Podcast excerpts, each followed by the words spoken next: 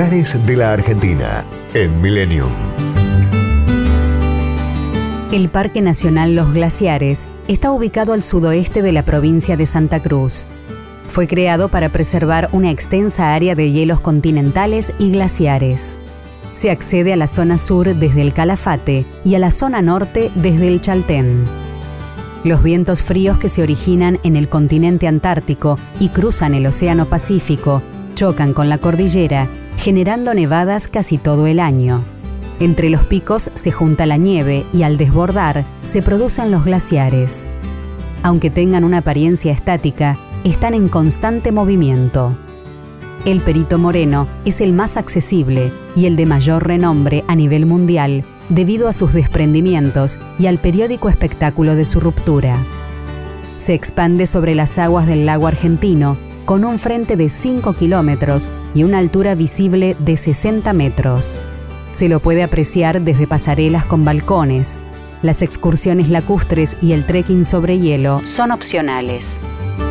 Desde el puerto de Punta Bandera parten las embarcaciones con destino a los glaciares Uppsala y Spegazzini.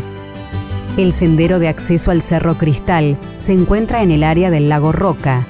Desde allí se obtienen vistas panorámicas del lago argentino, glaciar Perito Moreno y Torres del Paine.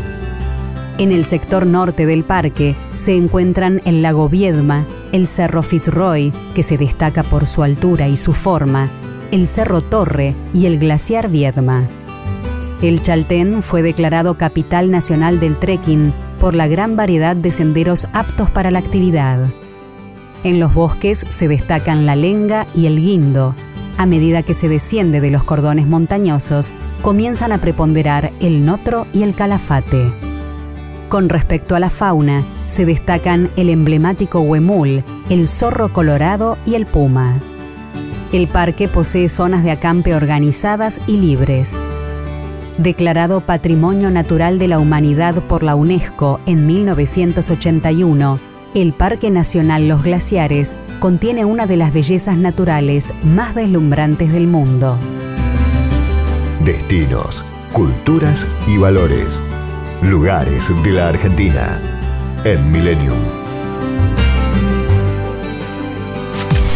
Podcast Millennium.